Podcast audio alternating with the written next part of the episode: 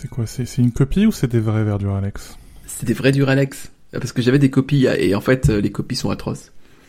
Elles, ont cette, euh, cette euh, particularité de jamais être tout à fait correctes. et je pensais pas que ça pouvait se faire sur les verres, sur des objets simples. Mais en fait, non, c'est un peu trop épais. C'est la, la, bor- la bordure euh, où tu déposes les lèvres est toujours un peu, tu vois, un peu irrégulière. C'est la base, c'est pas tout à fait plate. Enfin, c'est c'est c'est horripilant en fait. C'est, je, je- crois que c'est au contraire sur ces matériaux, sur ces matériaux, non, sur ces objets très simples, euh, que tu vois le plus les effets de la contrefaçon, les effets délétères de la contrefaçon. Hum, hum. Euh, tu le vois sur euh, même, des trucs, même des trucs aussi bêtes que les couverts, par exemple. Ouais. Mais les verres, c'est un bon exemple, hein, les, les, les tasses, euh, les tasses Bodum et puis les, les contrefaçons de tasses Bodum. Tu te rends compte qu'il y a rien qui va dans la répartition du poids, et notamment que la base est pas assez lourde et euh, et ça a des effets euh, subtils quand tu la prends en main, quoi. Et euh, c'est et c'est très fragile, beaucoup plus fragile que les oui, en plus, oui, c'est pas les mêmes matériaux. Et c'est- marrant que tu parles de ça parce que j'avais tout à l'heure là, je j'étais tombé sur une publicité sur Instagram parce que je consomme Instagram. je, je crois que depuis qu'on en a parlé, je suis encore plus addict. Ou alors peut-être que je le remarque plus. Non, je crois qu'en fait je suis vraiment plus addict parce que je maintenant je regarde les reels. Avant je le faisais pas. Euh... Essayez de la ça dans la salle?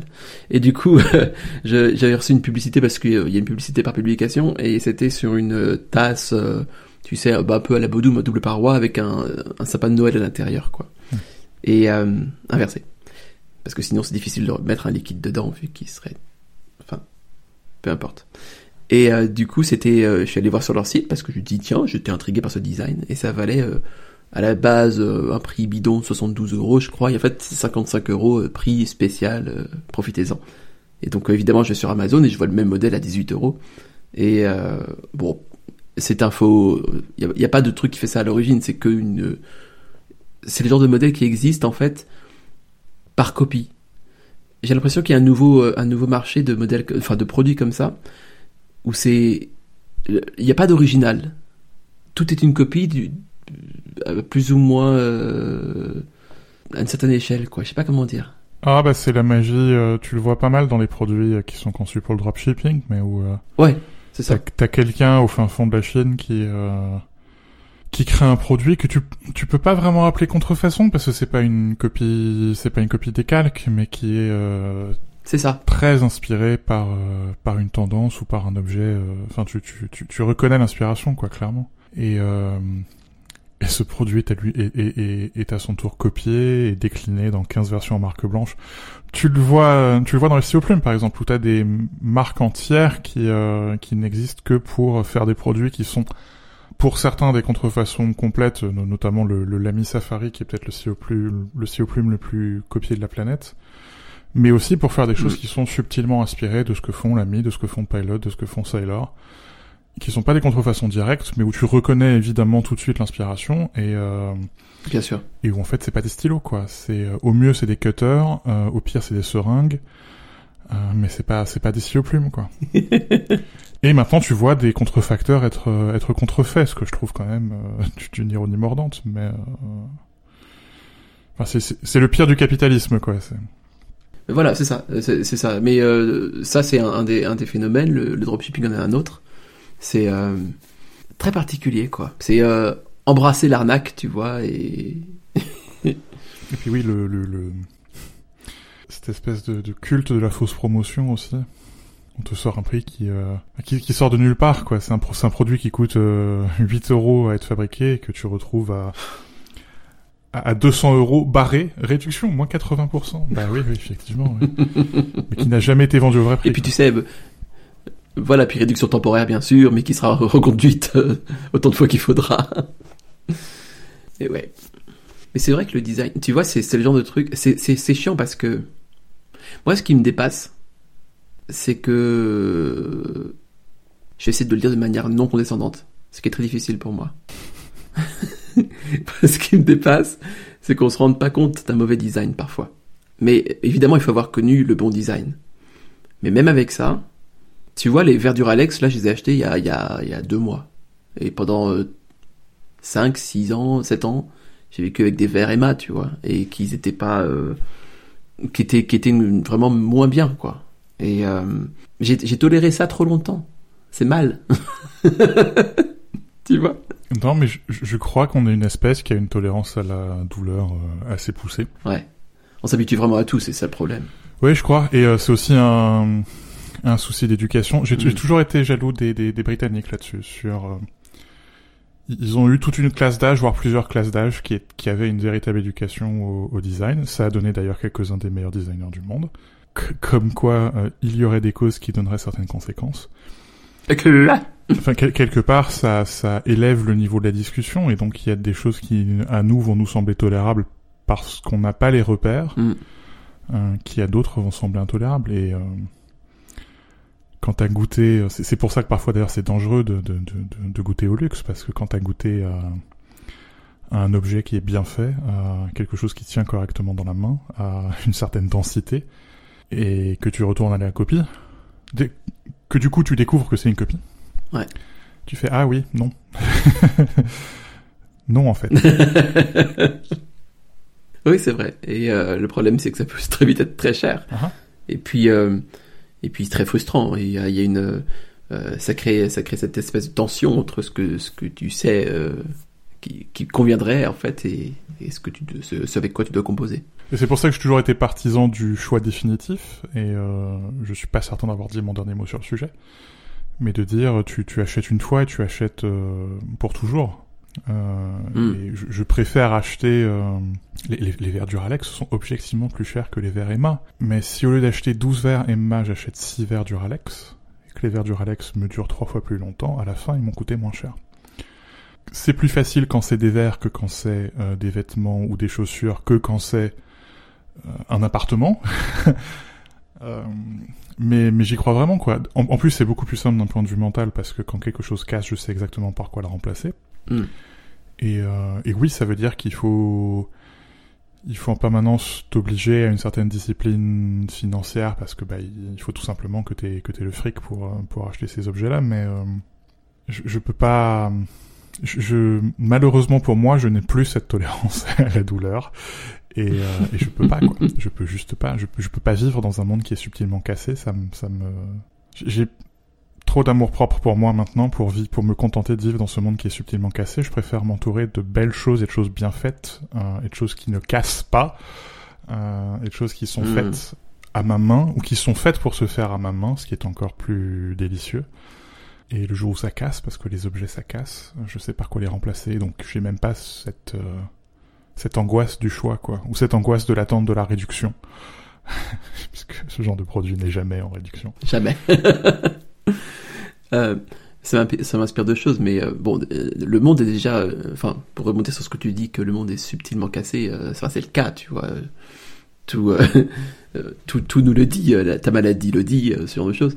Mais justement, d'autant plus, ce qu'on peut contrôler, il faut effectivement que ce soit quelque chose qui nous permette de ne pas mettre de, de friction supplémentaire entre ce qu'on voudrait faire et, Mhm. Et les moyens qu'on a de le faire. Et euh, l'autre chose, c'est que euh, je pense, je pense pas que le, enfin évidemment l'aspect financier et de la durabilité est super important dans le bon design, mais c'est aussi, euh, tu vas vivre avec ça longtemps justement. Et il y a une dimension du plaisir.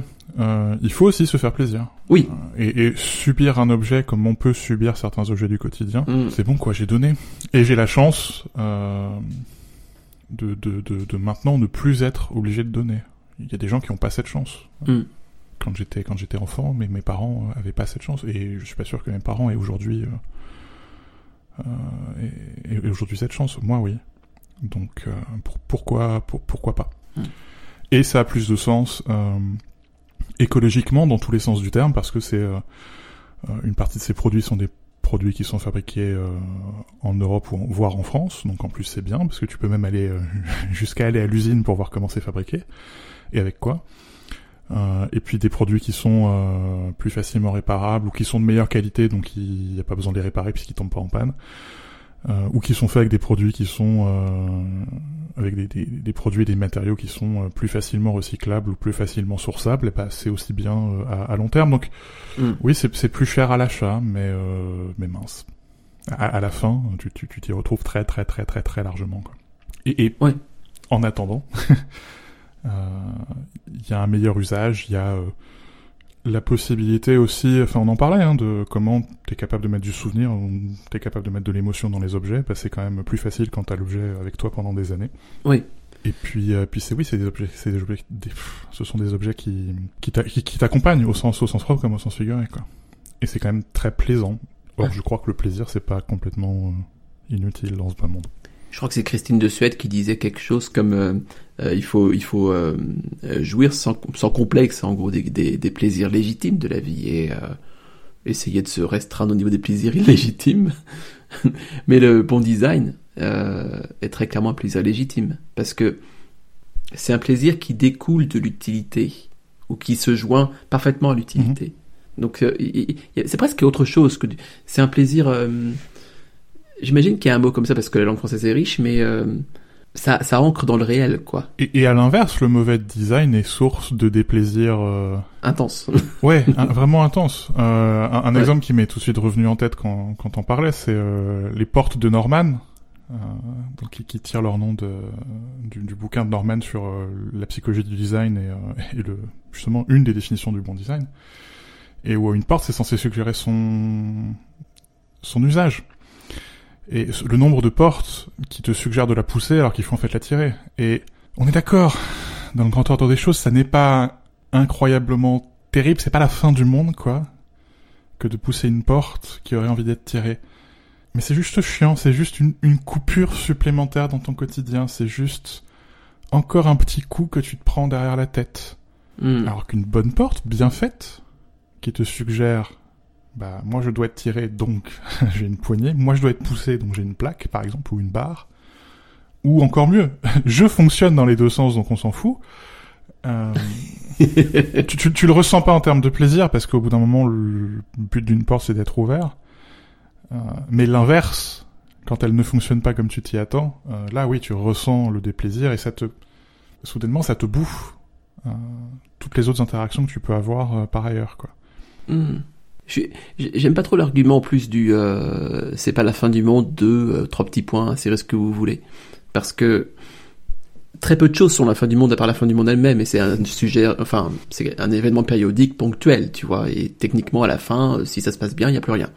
Mais euh, rien n'est techniquement la fin du monde. Donc c'est c'est un relativisme assez malvenu parce que au final, ce qui compte dans la vie, c'est les petits actes et euh, c'est ce qu'on fait au quotidien, quoi. Et euh, si les choses se, se cumulent comme ça au fur et à mesure, mais ça contribue énormément à, à comment tu vas te ressentir au bout de la semaine, au bout du mois, et au bout de l'année, et au bout de ta vie, quoi.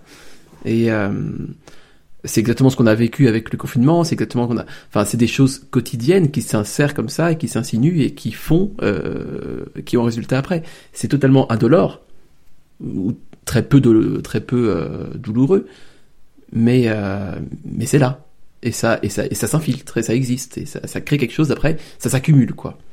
Tu, tu parlais du confinement. Le confinement, c'est une expérience qui a été rendue d'autant plus éprouvante euh, qu'elle a été, euh, elle a été gérée à travers du mauvais design. Oui. J'ai suffisamment écrit, par exemple, sur le sujet de l'attestation de déplacement. Ah mon une dieu. préoccupation euh, très préoccupante, hein, une vraie préoccupation, qui, qui a été un, une faillite totale de la conception des services publics et une faillite totale de la conception aux citoyens, une faillite totale de la conception de la vie, quoi, j'ai envie de dire. Euh, pour un Mm. truc qui était pourtant Mm, mm, mm.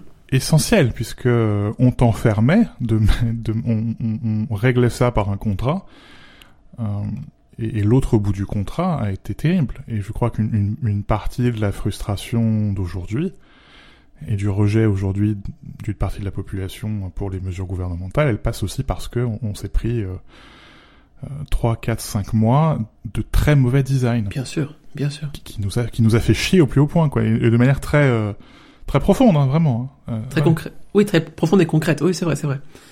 Mais euh, bon, après, c'est vrai que mettre à jour un formulaire, ça paraît évident pour tout le monde, mais euh, non mais tu te rappelles ce bouton-là, mais c'est absurde. enfin, et c'était que le début. Enfin, oui, bon.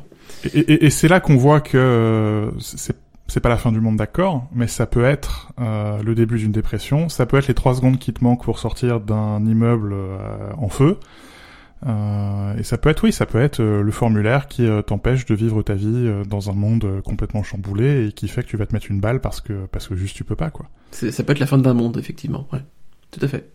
J'avoue que depuis, enfin, tu vois, ce qui est intéressant avec le bon design, c'est qu'il y a quelque chose de, enfin, tu le disais très bien avec la porte, c'est que c'est naturel et ça t'accompagne dans ce que tu veux faire. Et pour le coup, euh, on parle toujours d'Apple et de bon design forcément. Enfin, c'est euh, l'exemplarité de la boîte là-dessus. Euh, enfin, sa renommée dépasse les frontières, n'est-ce pas?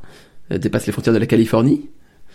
Mais j'ai toujours vécu avec des Mac. Enfin, mon père est imprimeur, enfin était imprimeur et du coup a toujours eu des, Macintosh à la maison. J'ai commencé avec le SE30, puis ensuite euh, Tutti Quanti. Et c'est vrai que, enfin, bon, évidemment, quand t'es enfant, il y a aussi t'as une forme de plasticité, toi, tu, tu, tu peux euh, facilement t'adapter parce que t'as moins peur d'essayer. Mais le Mac te laissait faire ça, tu vois. Euh, il donnait envie de tester, d'expérimenter et de découvrir. Et euh, c'est toujours ce que j'ai ressenti. Enfin, j'ai jamais ressenti ça aussi fort que quand j'ai été sur Windows pour quelques boulots et où, tout conspire justement à te retenir dans ce que tu veux faire, où tu peux pas retrouver les fichiers où ils sont enregistrés, tu peux pas rechercher, tu peux pas euh, trouver les informations sur l'ordinateur, c'est compliqué, trouver changer de fond d'écran, c'est compliqué. Enfin, non, sans changer de fond d'écran, ça va, c'est un clic droit ça. Mais euh, c'est très, tu t'enlises très vite euh, et, tu, tu essayes de comprendre comment comment l'ordi veut fonctionner. Sur Mac, j'ai jamais eu, enfin même si pour l'instant, il y a une, espèce de dégradation de ça quand même légère avec les nouveaux systèmes, c'est quand même c'est quand même rien à voir quoi. On, on a le même âge, mais comme mes parents étaient encore moins riches que les tiens, pour le dire dans ce sens-là, pour pas être misérabiliste. euh, moi, j'ai commencé avec l'Apple IIc, euh, donc j'ai pas forcément commencé avec l'interface graphique parce qu'il y avait quand même beaucoup de choses qui se faisaient en ligne de commande. Ouais.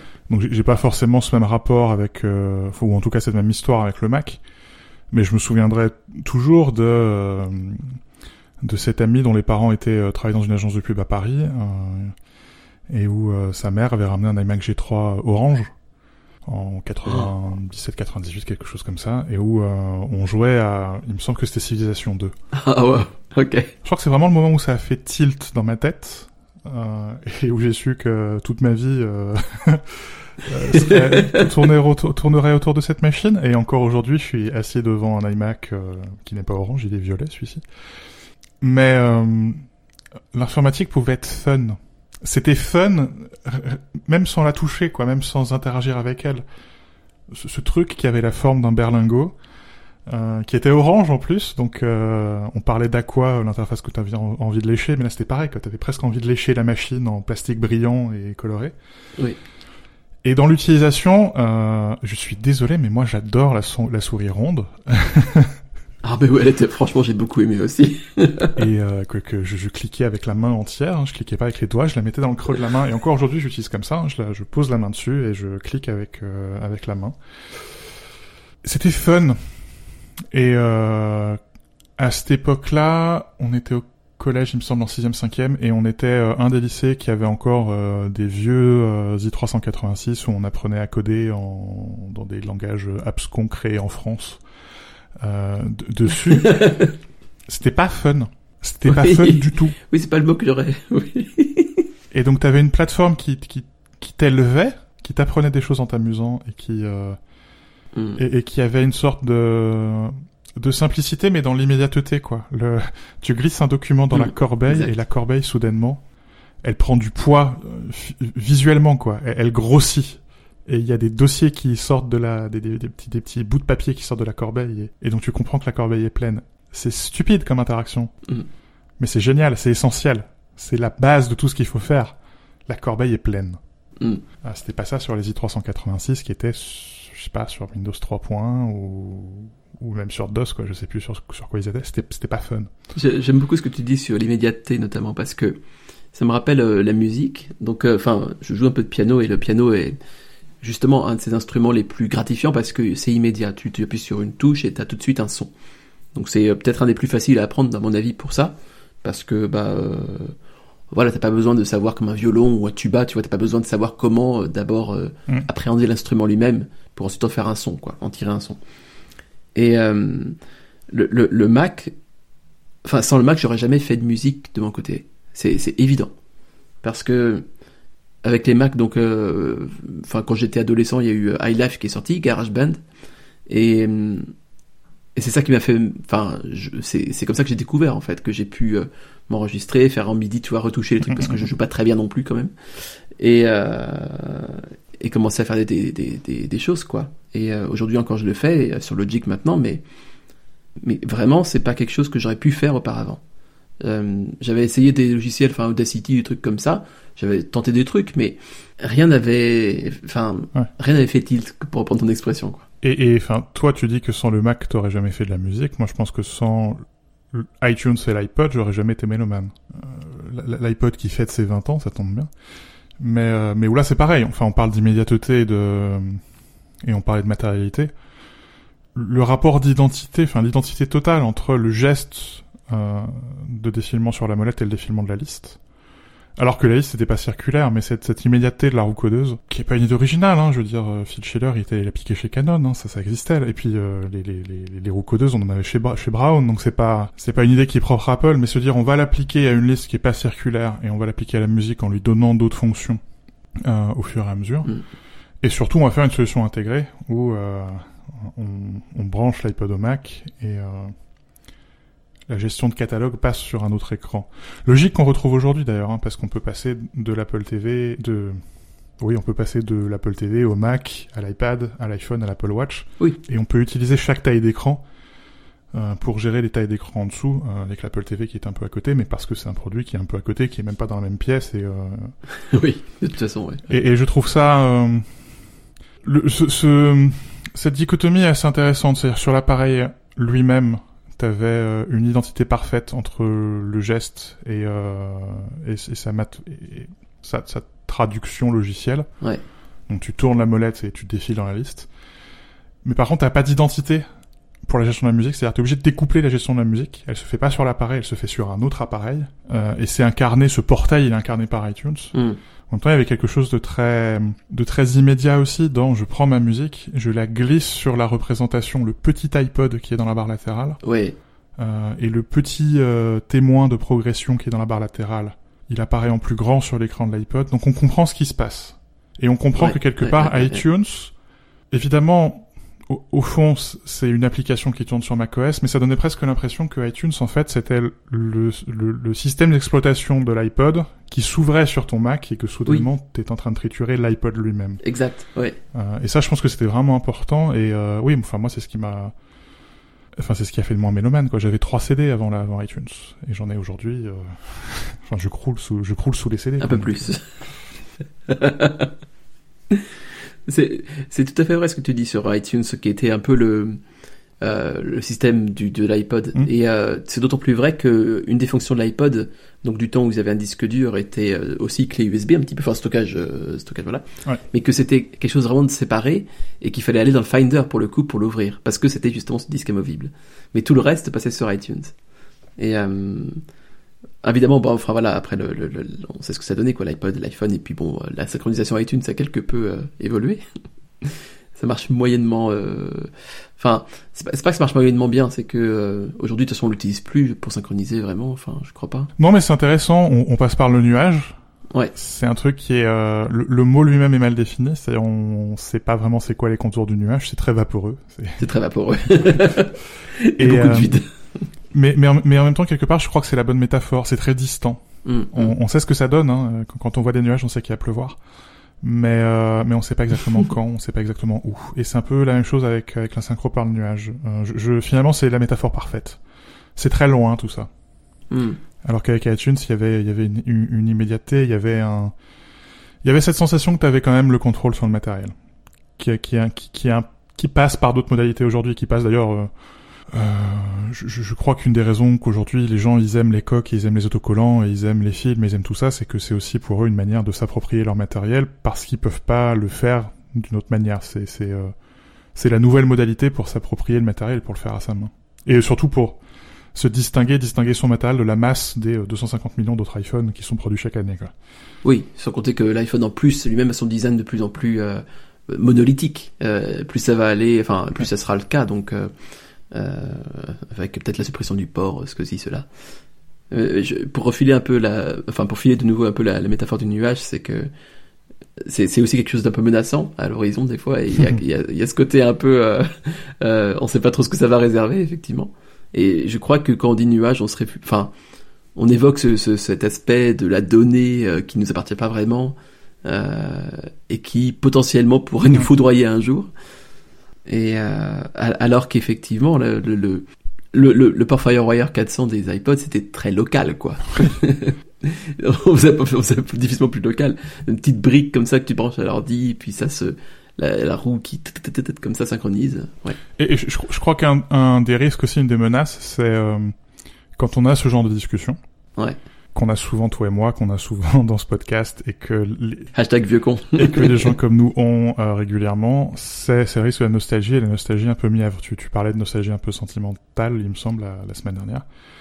Euh, ces derniers jours, on fait plein d'anniversaires, que ce soit les 20 ans de l'iPod, les 30 ans des PowerBook, les 20 ans de Windows XP, des choses comme ça. Et il faut faire attention à à pas se laisser enfermer dans un certain passé et un certain passé rêvé. Mmh, mmh. Euh, je, je, suis sûr qu'il y a plein de souvenirs que j'ai de l'iMac G3 Orange de, de mon pote qui, qui sont des fabrications postérieures, j'en suis certain. Euh, il y a des choses à aller chercher dans ce passé, et je crois que les, les MacBook Pro le, le montrent bien. Hein. On voit comment ils ont été capables d'aller puiser dans leur catalogue de bonnes idées et les réactualiser et, les, et, et faire en sorte qu'elles s'appliquent euh, à la situation actuelle. Mm. Et, et je trouve d'ailleurs pas tout à fait innocent que Johnny Ive se soit permis de présenter très officiellement sa boîte euh, de design Love From juste avant les annonces d'Apple, histoire de dire hey, « oh, j'existe encore. Euh, !»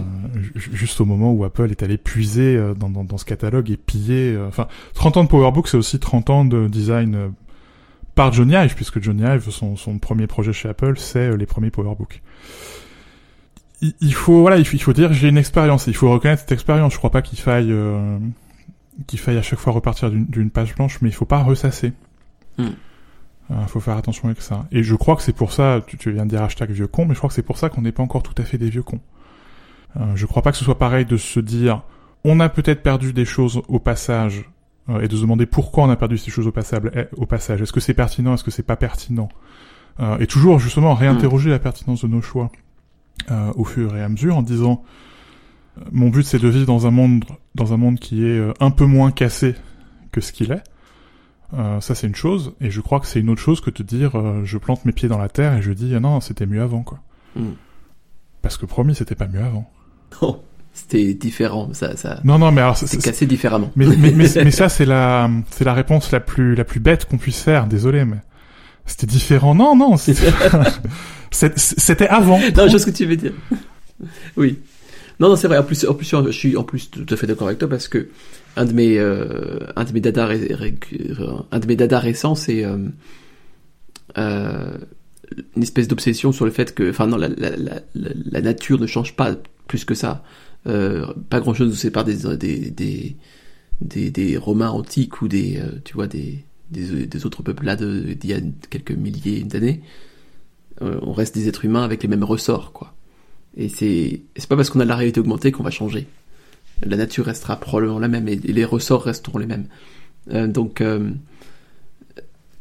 même si euh, bien sûr après euh, contextuellement parlant, on peut appuyer sur différents ressorts à différents moments, tu vois, mais le, le système humain reste le même, je, je, pense. Mais en même temps, si on pouvait euh, faire voyager un, un, Romain du deuxième siècle, on pouvait le faire voyager dans ouais. le temps et le ramener aujourd'hui, il, il, nous serait à peu près aussi inintelligible qu'un chimpanzé, et inversement. Mm. Euh, et la, la, nature ne fait pas tout. et, euh, et, donc non, c'est, enfin, si c'était mieux avant, enfin, euh, oui, oui, ressortons nos, nos iPods et nos PowerBook G3, quoi. Et, et vous, je, je, le fais régulièrement parce que je travaille régulièrement sur mon G3 Wall Street. Non, c'était pas mieux avant.